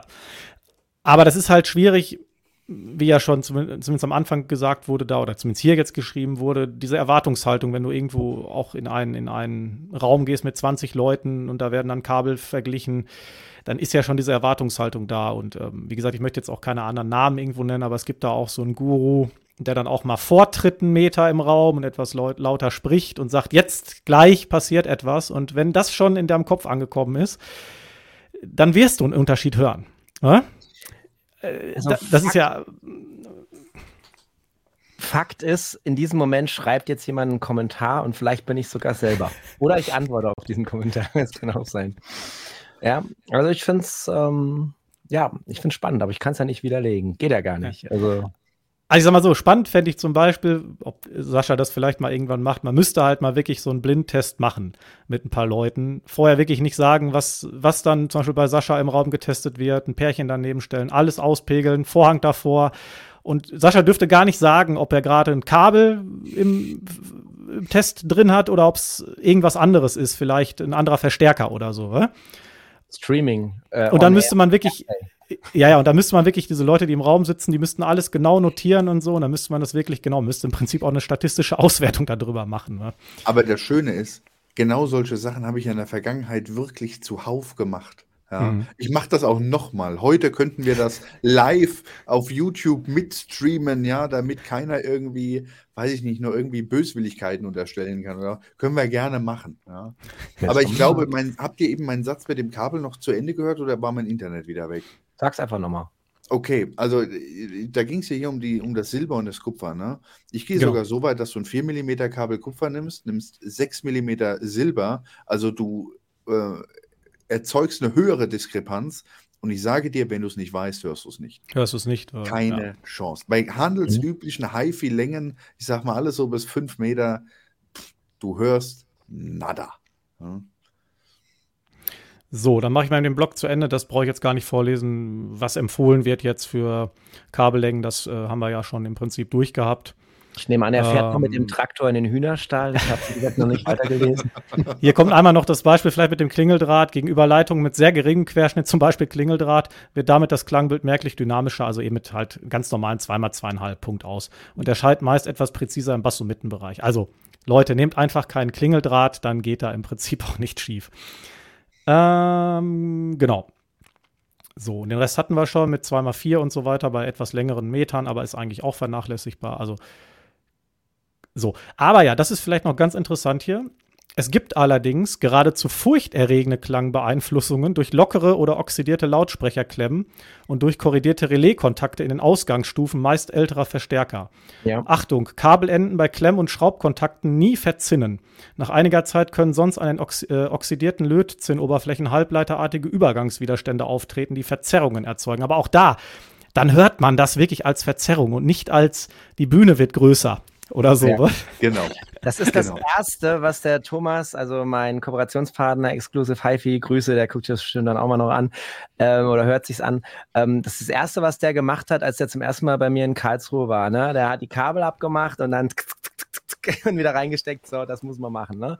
Und das ähm, war für mich jetzt auch nochmal eine neue Information, habe ich dann auch wieder gelernt und so. Und ähm, ja, da ist er überzeugt von, dass das funktioniert und also go for it. Absolut. Kann ich nur zustimmen. Ja, und ich sag mal, viele machen ja auch ohne Bananenstecker das klassische Verdrillen, schön festziehen wa? und hin und wieder auch mal nach, nachschauen, dass das eben auch fest sitzt. Wa? Ist mir auch schon mal passiert, da hat es halt im Hochtöner dann gekratzt. Aber genau. wie gesagt, es gab keine kleinere oder größere Trompete dadurch. nee, und, und ganz ehrlich, Bananenstecker, beide Kontakte auf beiden Seiten vergoldet, buff, rein, fertig, Übergangswiderstand, kein, kein Problem mehr. Ja. Ja. Und das kostet nicht die Welt. So, wir hätten jetzt noch im Prinzip den Bereich äh, B-Wiring.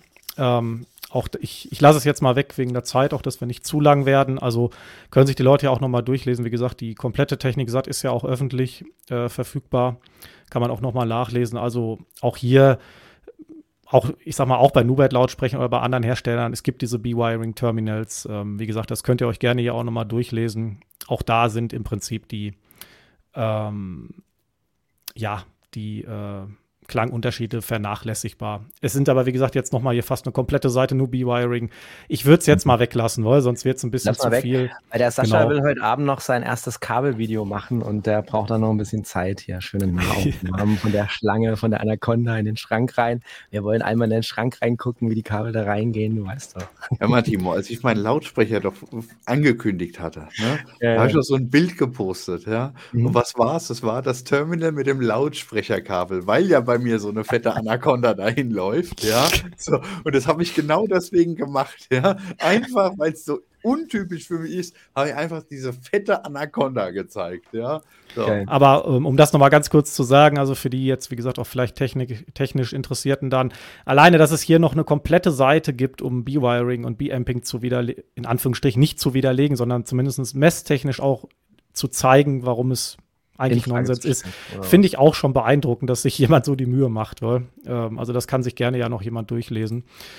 Ja, aber die ähm, letzte Seite, die ist jetzt auch noch mal spannend, weil jetzt kommt nämlich noch der Bereich mit dem ähm, Schallplattenkabel und mit Netzkabeln und Netzfiltern. Und das wollte ich mir eh für den Schluss äh, der Diskussion aufheben, weil das ist ja sowieso das Thema, was am meisten kontrovers diskutiert wird.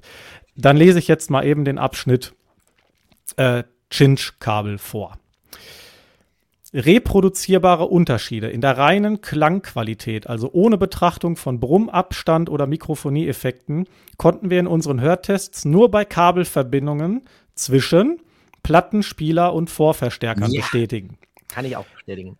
Bei Moving Magnet Tonabnehmern gehört der erste Meter des Kabels sozusagen zur Wiedergabekette und linearisiert den Frequenzgang, der ohne diese Kabel zu den Höhen ansteigen würde.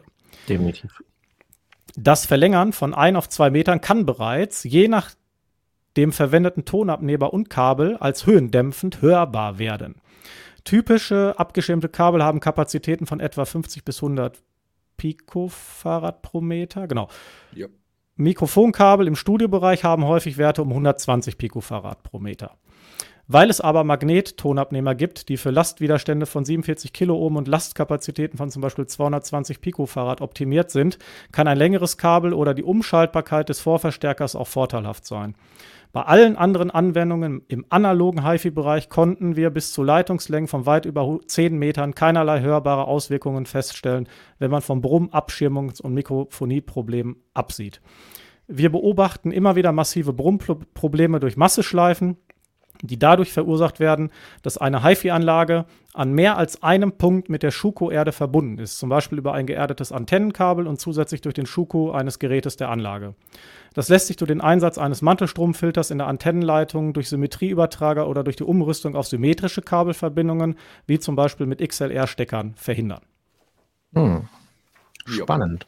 Spannend, oder? Also auch diese XLR-Verbindungen, da sind ja im Prinzip viele dieser Effekte schon mal per se ausgeschlossen. Ja. Das mit den XLR-Steckern habe ich auch noch nie gehört tatsächlich, äh, weil ich hatte am Anfang in meiner Kette nämlich ein ganz starkes Brummen und habe das erstmal äh, wahrgenommen, dass das mit dieser äh, dimmbaren Lampe zusammenhängt, die da noch im Stromkreis hängt.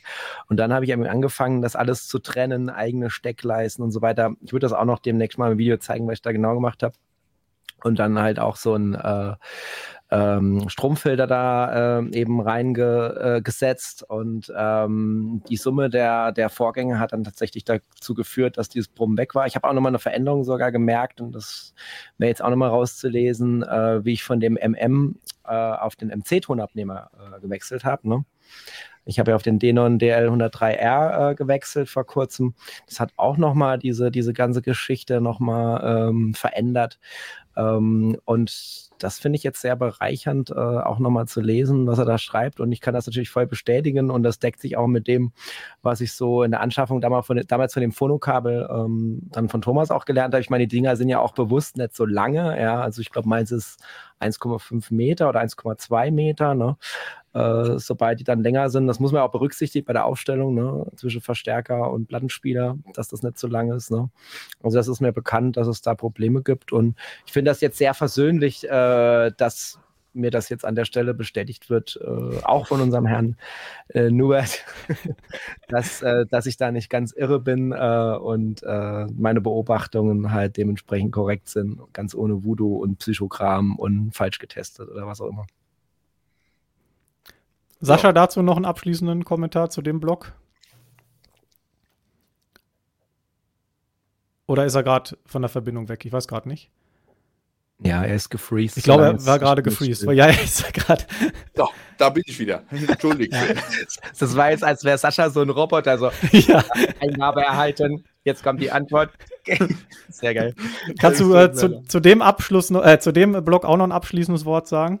Ja, ich, ähm, ich, ich äh, finde es beeindruckend, weil es exakt genau das widerspiegelt, was ich in meiner Praxis, ähm, also in meiner Praxiserfahrung genauso gelernt habe, was ich in der Elektrotechnik auch genauso gelernt habe. Ähm, es ist halt bei MM-Tonabnehmern genau wie er sagt, ne? das Kabel äh, wird zum Teil des Tonabnehmers quasi, also ist quasi verschmilzt damit und hat damit natürlich einen massiven Einfluss, ja. Äh, spielt aber bei höherwertigen Systemen, beispielsweise äh, MCs, schon gar keine Rolle mehr. Ne? Also hast mhm. ein MM, also ich sag mal jetzt vermeintlich das äh, schlechtere äh, Tonabnehmer, dann hast du da ein Thema mit, je besser du wirst oder in, in der Technik quasi nach äh, oben upgradest, spielt das eben, ja, keinerlei Rolle mehr. Ja. Und bevor ich jetzt für einen MM-Tonabnehmer mir ein Kabel kaufe, würde ich mir wahrscheinlich eher einen MC kaufen. Aber das ist meine persönliche Meinung dazu. Ja. Mhm.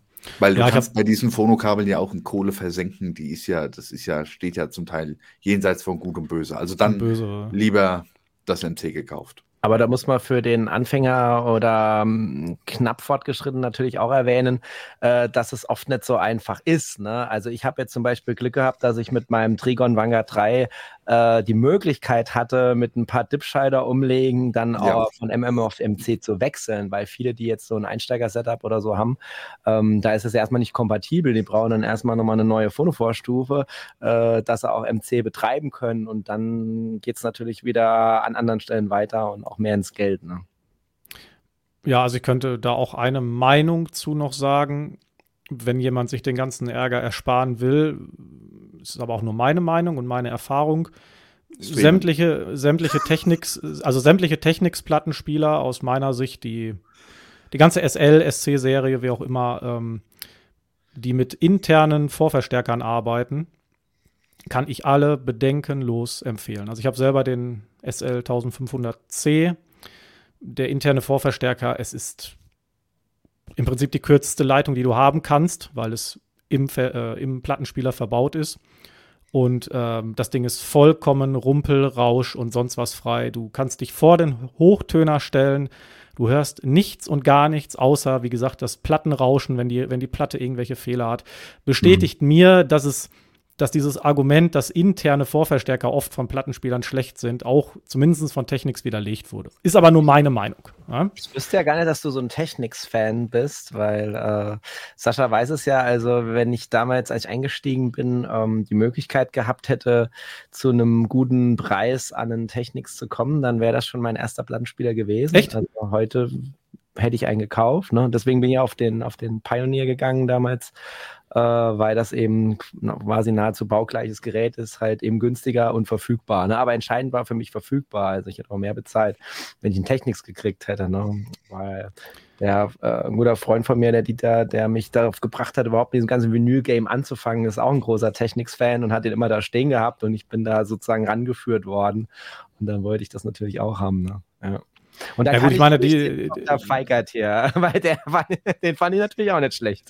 Also, das Modell gibt es ja in, in sämtlichen. Also, das Modell gibt es ja als, als ähm, HiFi ausgelegt, als DJ-Plattenspieler ausgelegt. In den 80ern ja. war das ja schon immer populär. Der Tonabnehmer ist immer exakt gleich gewesen. In einigen ähm, HiFi-Läden hier in der Nähe einer, hatte ich Timo mal schon mal gesagt, den du vielleicht mhm. mal irgendwann besuchen wirst. Da steht auch einer, den er. Ja äh, der Besitzer des Ladens ähm, auch schon seit den 80ern hat. Das Ding hat mich einfach so fasziniert. Aber am Ende war es der technische Grund, weil ich hatte vorher irgendwelche Vorverstärker und anderen Plattenspieler und immer irgendwelche Probleme mit Brummen und Rauschen. Ja. Und seit der Technik da steht, war Feierabend. Da habe ich mir gedacht, okay, das vorher habe ich irgendwie wochenlang über Vorverstärker gelesen, die müssen auf jeden Fall extern sein. Ich sage nein. Wenn das gut aufgebaut ist da drin, dann funktioniert das auch. Und ich glaube, viele können jetzt keine Werbung für Technics machen, aber ich glaube, mit solchen Geräten kann man äh, glücklich werden, ja. Unbestritten kann man. So würde ich das mal ausdrücken für, ich sag mal, passables Geld, weil wo liegen die irgendwo 600 bis 1500 Euro? Irgendwo da kriegst du, glaube ich, auch schon einen. Ne?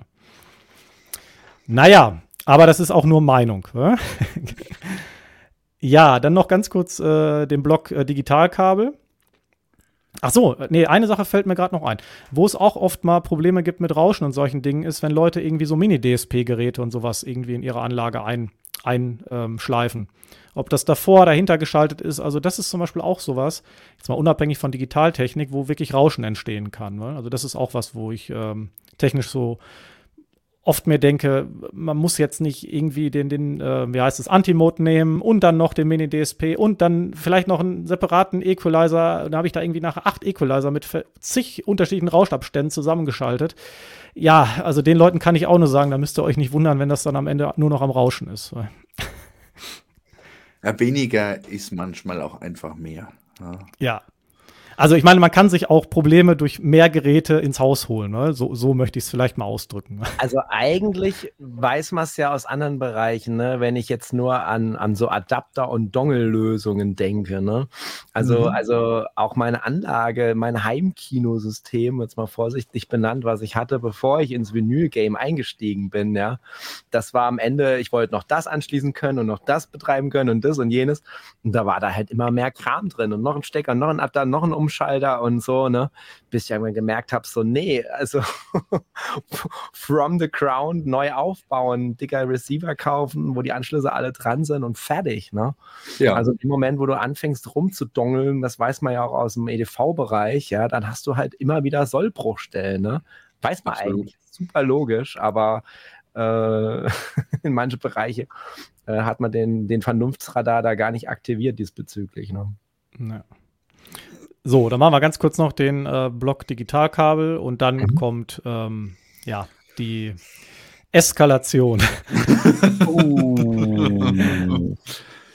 Äh, ich muss mal gerade gucken. Sollen, so als du, du, du, du. Aber das kannst du ja später noch reinschneiden. so, mal kurz Digitalkabel. Äh, selbst Digitalkabeln werden manchmal Klangbeeinflussungen angelastet. Zwischen Funktionieren und Nicht-Funktionieren einer digitalen Signalleitung gibt es sehr selten einen Zwischenzustand, der durch Verschmieren der Impulsflanken den Klang stark beeinflussen kann. Vor allem bei längeren Optokabeln minderer Qualität gibt jetzt haben wir heute HDMI auch, also ich sag mal, äh, Lichtleiterkabel ist ja eh nicht mehr so dass das Thema. Das äußert sich aber eher durch zeitweiliges Aussetzen und durch kräftiges Prasseln der Wiedergabe, als durch typische Klangverschlechterung. Wenn man sich in der Funktion der Kabel auf der sicheren Seite befindet, also von den Aussetzern genügend Abstand hat, haben wir keine Klangunterschiede nachweisen können. Ja, das zum Thema Digitalkabel wir lassen es mal so stehen, oder? Sollen wir es so stehen es, lassen? Ja. Es ist doch ganz einfach. Eine digitale Übertragung funktioniert oder funktioniert nicht. 1 An oder aus. Ja, 0-1, 1-0. Also vor meiner HiFi-Reise habe ich immer geguckt, dass ich das billigste Kabel kaufe. Aber ich hatte auch schon billiger und ich habe keinen Unterschied bemerkt. Aber das ist jetzt Gefühl der Evidenz. Also bin ja nicht der Günther hier. Also ich sehe das ganz einfach. Digital funktioniert oder funktioniert nicht. Und so einfach ist es tatsächlich in der Tat. Also ich sehe das immer bei einem Bild, ne? wenn bei einer, bei einer Bildübertragung, die digital stattfindet, äh, die friert dir ein, ja, aber es ist nicht so wie früher, dass du da so ein, so ein Schneerauschen oder so ins Bild bekommst. Diese Zeiten sind bei digital einfach nicht da. Es funktioniert oder es funktioniert nicht.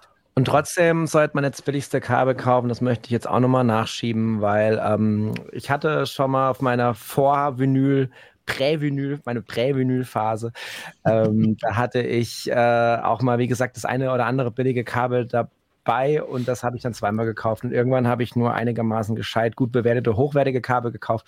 Und das geht ja, das ging mir ja dann nicht um den Klang, da habe ich überhaupt nicht an den Klang gedacht. Ne? Nee. Aber es geht um die Verarbeitung, es geht genau. um den Look, es geht darum, ob vielleicht der Stecker leicht rausflutscht oder fest mhm. im Sattel sitzt. Ähm, es geht darum, ob, äh, ob das Kabel starr ist oder sich gut auch mal irgendwie legen lässt.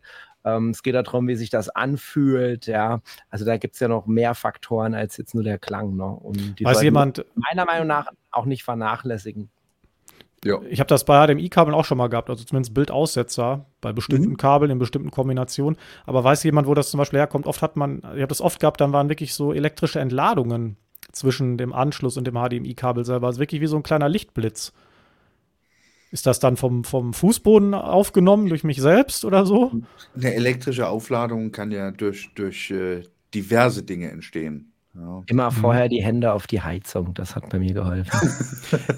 ich Muss ich dir wirklich zustimmen, das habe ich ja beim Plattenspieler ganz oft, so, zum Beispiel an so Tagen heute, wie es heute, wenn es regnet, dass das dann so am Prasseln ist, wa? Dann ist ja. irgendwas auf der Platte und dann tummelt mir mal am Entladen und ist, an diesen Tagen kann ich fast nie Musik hören, außer ich gehe vorher, genau wie du gesagt hast, mit der ja. Platte links in der Hand und mit der rechten Hand erst an den Heizkörper und dann lege ich es auf und dann funktioniert das meistens. Ja außer, es ist, außer es ist ganz schlechtes Vinyl, weil gibt es ja auch manchmal. Ja, okay.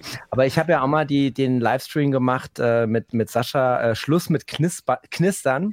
Und da habe ich ja auch diese Story erzählt mit dieser Platte, die extrem äh, statisch aufgeladen war und wie so eine Druckwelle durch mein System geschossen ist. Und mhm. dann wirklich mal mit äh, hier Anti-Ionen-Pistole und äh, Waschmaschine Stimmt. und allem mal behandelt werden musste. Also das funktioniert. Äh, Sascha wusste natürlich nicht, wovon ich rede, weil dem nie die Haare zu Berge stehen. Deswegen. Aber ansonsten, Leute, immer die Hand äh, auf die Heizung und vorher nicht äh, irgendwas anfassen. Also wir können gerne mal irgendwann, ich habe ja eine schöne ähm, Plattenwaschanlage auch noch hier, vielleicht können wir, so, können wir auch irgendwann noch mal das Thema Plattenwaschen machen. Also wäre ich gerne noch mal bei mit Kamera. Dann baue ich das mal hier neben mir auf, können wir mal, oder ich weiß nicht, habt ihr, ihr habt ja auch beide äh, Plattenwaschanlagen, oder? Klar. Waschanlage sage ich schon. Er hat zwei. Ja, Waschmaschine. Zwei. Also zwei kennt man. Ja, ja ich habe also, ich, ich hab zwei. Können wir gerne mal, wenn die. Timos gesagt hat, dann, äh, ich hätte das jetzt nicht so raus. Ja, er, ist, ich, äh, hab, er, er bleibt zwei. halt bescheiden, aber. also können wir, können wir gerne mal eine Folge zu machen. Ne? ja. Aber nochmal zu HDMI-Kabel wollte ich auch nochmal sagen, äh, da gibt es hm? ja auch diese verschiedenen, ähm, äh, diese verschiedenen Übertragungsmöglichkeiten. Äh, also nicht jedes Kabel hat dann so und so viel äh, äh Hertz oder äh, halt 4K und höher und Geschwindigkeit. Und da habe ich also auch die Erfahrung mal schon allein deswegen sollten wir jetzt das billigste holen, weil es gibt dann te teilweise wirklich äh, Kabel, die das äh, Signal nicht äh, gescheit übertragen. übertragen. Ne? Also da geht es einfach um solche Geschichten oder ARC, äh, das wird, also dass das Signal so durchgeschleift wird, was jetzt bei mir auch wichtig ist, äh, weil bei meiner, bei meinem Receiver läuft halt alles im Prinzip über dieses Heimsystem, über diesen Receiver von diesen Denon. Da ist der Fernseher dran, da ist einfach alles dran, ja. Und wenn das nicht korrekt durchgeschleift wird, dann, dann schaust du dir da die Komponente raus und so weiter. Also das ist ja nochmal ein Thema für sich, ne? Aber wir machen ja, jetzt hier kein Heimkino-Beratungsgespräch äh, oder nee. irgendwas. Aber das sind ja auch so Dinge, das sind ja auch Dinge, die, die siehst du ja oder eben nicht. Also wenn das Kabel zum Beamer irgendwie einen Fehler hat über diese Länge, dann siehst du es halt, weil kein Bild da ist. Oder wenn beim ARC eben kein Rückkanal funktioniert. Ja. Das, ist ja auch dann alles irgendwie ähm, äh, nachvollziehbar, weil? Also ja. Da kann man ja irgendwie auch nicht irgendwie der Suggestion unterliegen, sondern das ist ja tatsächlich, man sieht es und spürt es und hört es. Wa? Genau. Zeit oder man sieht und hört es eben nicht. Ja. Genau, oder man sieht und hört es eben nicht. so, die Herren, dann. Und dann ist äh, die Kommentarfunktion, dann muss ich sie zumachen. Netzkabel, Netzfilter. Für die meisten Techniker mit Sachkenntnis im Verstärkerbau ist eine auch noch so kleine Auswirkung eines Netzkabels, einer Steckdosenleiste ohne Netzfilter oder gar einer Netzsicherung auf den Klang nur dann vorstellbar, wenn lockere Kontakte vor sich hin schmoren. es tut mir leid. Timo, jetzt. Ich lasse dich ausreden. Timo, jetzt ist die ähm, Meinung ähm, eskaliert, auch beim jetzt, Günther. Jetzt ist die Freundschaft zu Ende. Weil wir einige eigentlich ernsthafte HiFi-Fans kennen, die absolut davon überzeugt sind, Unterschiede zwischen Steckdosenleisten heraushören zu können, haben wir auch in diesem Bereich versucht, Klangunterschiede in Hörtests herauszufinden. In einem der Tests muss ein, musste ein extrem teures audiophiles Netzkabel gegen die Reinschaltung eines normalen Netzkabels mit 20 billigen Dreifachdosen je 1,5 Meter aus dem Baumarkt antreten. Wie nicht anders zu erwarten, gab es immer die gleichen Bewertungen, die sich statistisch die Waage hielten. Egal ob von Edelkabel zum billigen Kabelsalat oder testweise vom Edelkabel zum gleichen Edelkabel umgeschaltet wurde.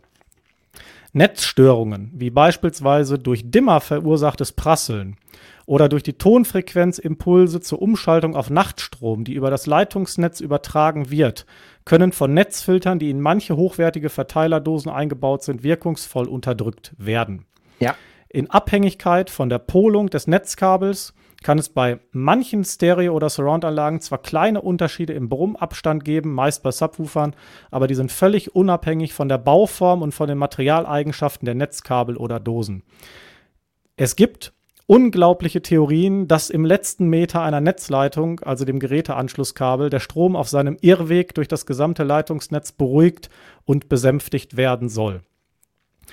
Manche Menschen schwören auch auf die klangverbessernde Wirkung von vergoldeten Sicherungskontakten in Verstärkern, CD-Playern und sogar im Sicherungskasten der Hauselektronik. Oh, da kommt aber kein Kommentar hinterher, dass das jetzt irgendwie nur Optik ist oder an Weihnachten vielleicht schöner aussieht als äh, das restliche Jahr. Ja. Also ich muss sagen, ich habe immer vergoldete Kabel, vielleicht steige ich da mal ein, ich habe immer vergoldete Kabel gekauft, äh, tatsächlich weil ich das schön fand und mir eingebildet habe, dass es was bringt. Aber ich kann jetzt kann es jetzt tatsächlich nie validieren, dass es ähm, an irgendeiner Stelle was gebracht hat. Aber er schweigt sich ja dazu auch aus, also schweige ich mich auch dazu aus. Ähm, ich habe mal vom Thomas gelernt, dass das letzte Stück von so einer Netzleiste, was dann in die Steckdose geht, lege ich da richtig, ähm, dass das dann äh, wichtig ist und der Rest ähm, in die andere Richtung eher zu vernachlässigen ist. Ähm, Habe ich jetzt auch nicht validiert, ist jetzt nur mal so ähm, aufgetanktes Wissen. ähm, was das mit den äh, Störungen betrifft, gehe ich voll mit, weil ich habe euch ja eben schon erzählt, ähm, ich wohne halt hier in einem relativ alten Haus, so 60er, 70er Jahre, äh, alte Stromleitungen, wenn da mehrere Maschinen laufen, das wirkt sich tatsächlich äh, spürbar aufs Stromnetz aus. Also wenn zu viele Maschinen laufen, fliegt sogar die Sicherung raus. Ne? Also das ist alles sehr sensibel. Und da dann noch eine Lampe mit einem Dimmer drin und so weiter, wie gesagt, hatte ich größte Probleme und habe ganz viel in der Community rumgesucht und was und wie und was kann man machen. Und die Lampe wollte ich nicht aufgeben und so ein gemütlicher Typ hier auch noch und Rundraum und, und, und, und Woman Acceptance Factor und all diese Dinge. Ja, aber wie gesagt, ich habe es für mich hingekriegt. Ich würde es demnächst mal zeigen, was es alles so in der Einzelkomponente ist. Und wie gesagt, ich habe so ein, so ein, ähm, so ein Netzfilter da dran. Ähm, und ich muss sagen, das taugt für mich. Und ich habe aber auch in der Community öfter gehört, dass das eben gerade der Punkt ist, ähm, wenn man einfach äh, Störungen im Netz hat, aus welchen Gründen auch immer, ähm, dass es dann eben hilfreich sein kann. Aber man muss jetzt vielleicht nicht erwarten, dass wenn man keine Störungen im Netz hat äh, und dann so ein Ding holt, dann jetzt irgendwie auf einen geilen äh, Verbesserung eintritt. Ne? Mhm. Also kennen dann auch so Leute, ich glaube, es war aber Pete, Basement 45, wenn ich es nicht ganz verdrehe, der hat dann auch mal so ein Ding getestet, wieder zurückgeschickt, weil er gesagt hat, so irgendwie ist es nicht besser. Ne? Also ich habe da jetzt irgendwie nichts von. Ne? Und mhm. ja, also alles, was ich bis jetzt so für mich getankt habe, äh, entspricht tatsächlich jetzt auch wieder dem, äh, was hier gesagt wurde. Aber trotzdem ist es jetzt halt schon nochmal krass. Also auch gerade wenn man dieses Bild hier sieht, ne?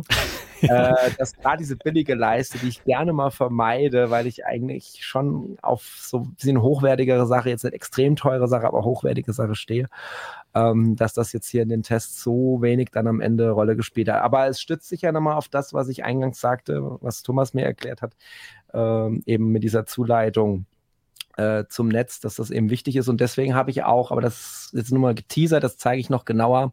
Ähm, deswegen habe ich da auch spezielle Stromkabel nochmal an den Geräten dran, die dann direkt in die Steckdose oder in die Leiste gehen, äh, weil es an der Stelle, äh, denke ich, was bringt. Und das hat ja jetzt Nubert jetzt auch im Prinzip nochmal bestätigt, auch wenn der Grundton natürlich grundsätzlich kritisch ist. Punkt, Sascha. Also ich sehe es äh, exakt wie, wie der Herr Nubert hier an der Stelle mal wieder. Ähm, hast du keine Störung, brauchst du keinen Filter. Hast du eine Störung, brauchst du halt einen Filter. Ähm, aber genau. dadurch wird kein Klang verbessert, sondern die genau. Störung behoben. Also genau. keine Bühne, kein Bass, kein Hochtonflirren, kein dies, kein das. Ja, was man immer so an, an ja, an, an Kram halt zu lesen und, und auch zu hören bekommt.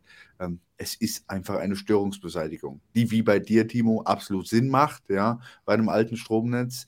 Ähm, jetzt hier in meinem Musikhaus habe ich, äh, hab ich äh, gesonderte Leitungen für die Anlage liegen, zwei Stück, ja, ähm, so einmal für die Analogsektion, einmal für die Digitalsektion. Das habe ich vor allem fürs gute Befinden gemacht.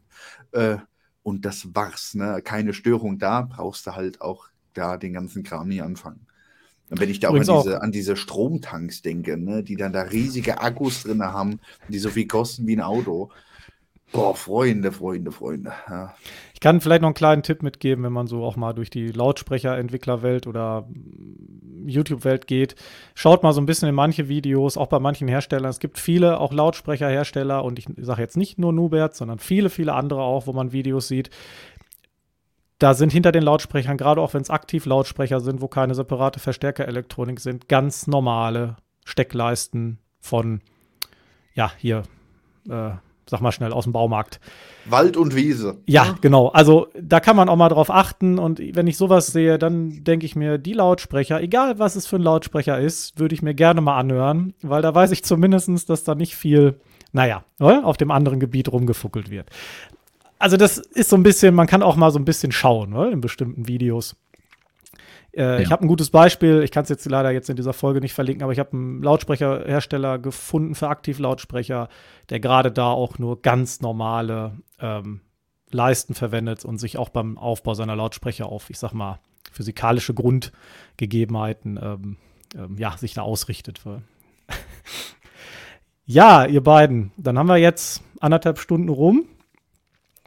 Ähm, wir sind soweit mit, mit dem Thema durch. Wie hat es euch denn so zum Abschluss gefallen, bevor wir gleich die Folge schließen? Da wir ja das erste Mal mit, da ich ja das erste Mal mit Kamera ähm, ähm, hier äh, aufnehme. Kurzes Feedback zu unserem Talk. Ja, soll ich anfangen?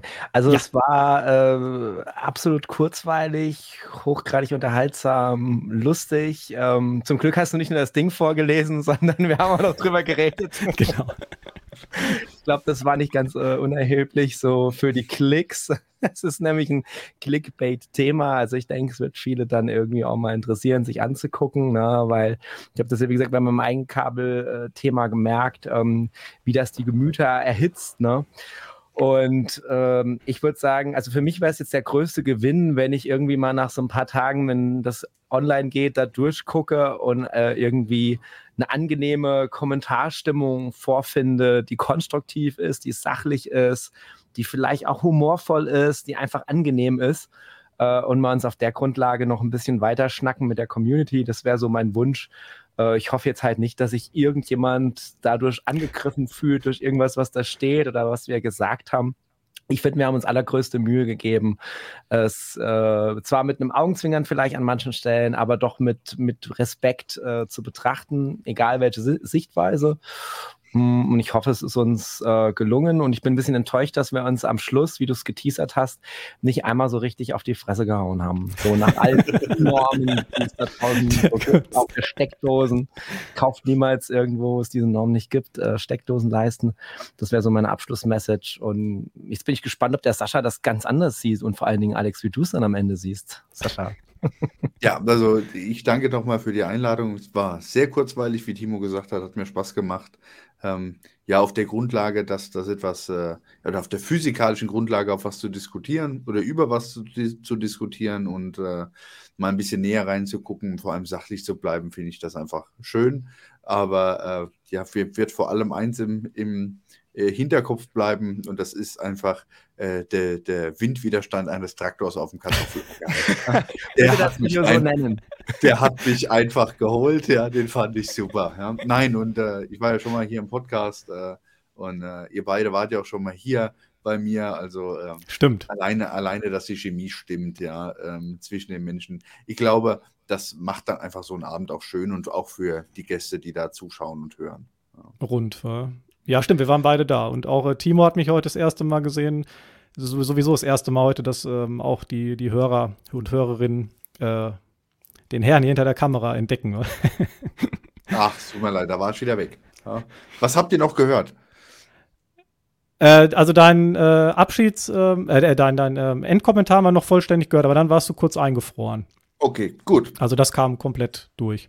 Sehr genau. Schön. Ja, dann würde ich jetzt hier die Aufnahme äh, beenden. Dann könnt ihr beide noch kurz äh, Tschüss sagen. Ich bedanke mich auch bei euch. Hat wirklich Spaß gemacht. War eine schöne Folge. Ich bin mal gespannt, wie es ankommt. Und äh, ich ähm, unterstreiche auch, was Timo gesagt hat. Ich hoffe, dass das Ganze konstruktiv bleibt. Ich möchte also auch vermeiden, dass äh, Ausgleitungen dort gelöscht werden müssen. Und ich hoffe, dass wir, ähm, ja, wie gesagt, ich lasse ja meistens eigentlich fast alles stehen. Aber ähm, ich hoffe, dass das einfach nur eine Anregung für alle ist und ja die HiFi-Welt ist groß, vom Selbstbauer bis zum Direktvertriebskäufer, Käufer, bis zum HiFi-Händlerkäufer, bis zum was weiß ich. Wir sind äh, eine, ich sag mal, Gemeinschaft und möchten das ja auch bleiben ne? und äh, gerne diese Themen konstruktiv ähm, äh, diskutieren. Ja? Genau, dann sage ich einmal Tschüss zu Timo und äh, Tschüss zu Sascha und Dankeschön. Herzlichen Dank für die Einladung. Es hat sehr viel Spaß gemacht. Immer gerne wieder. Danke auch. Macht's gut. Ciao.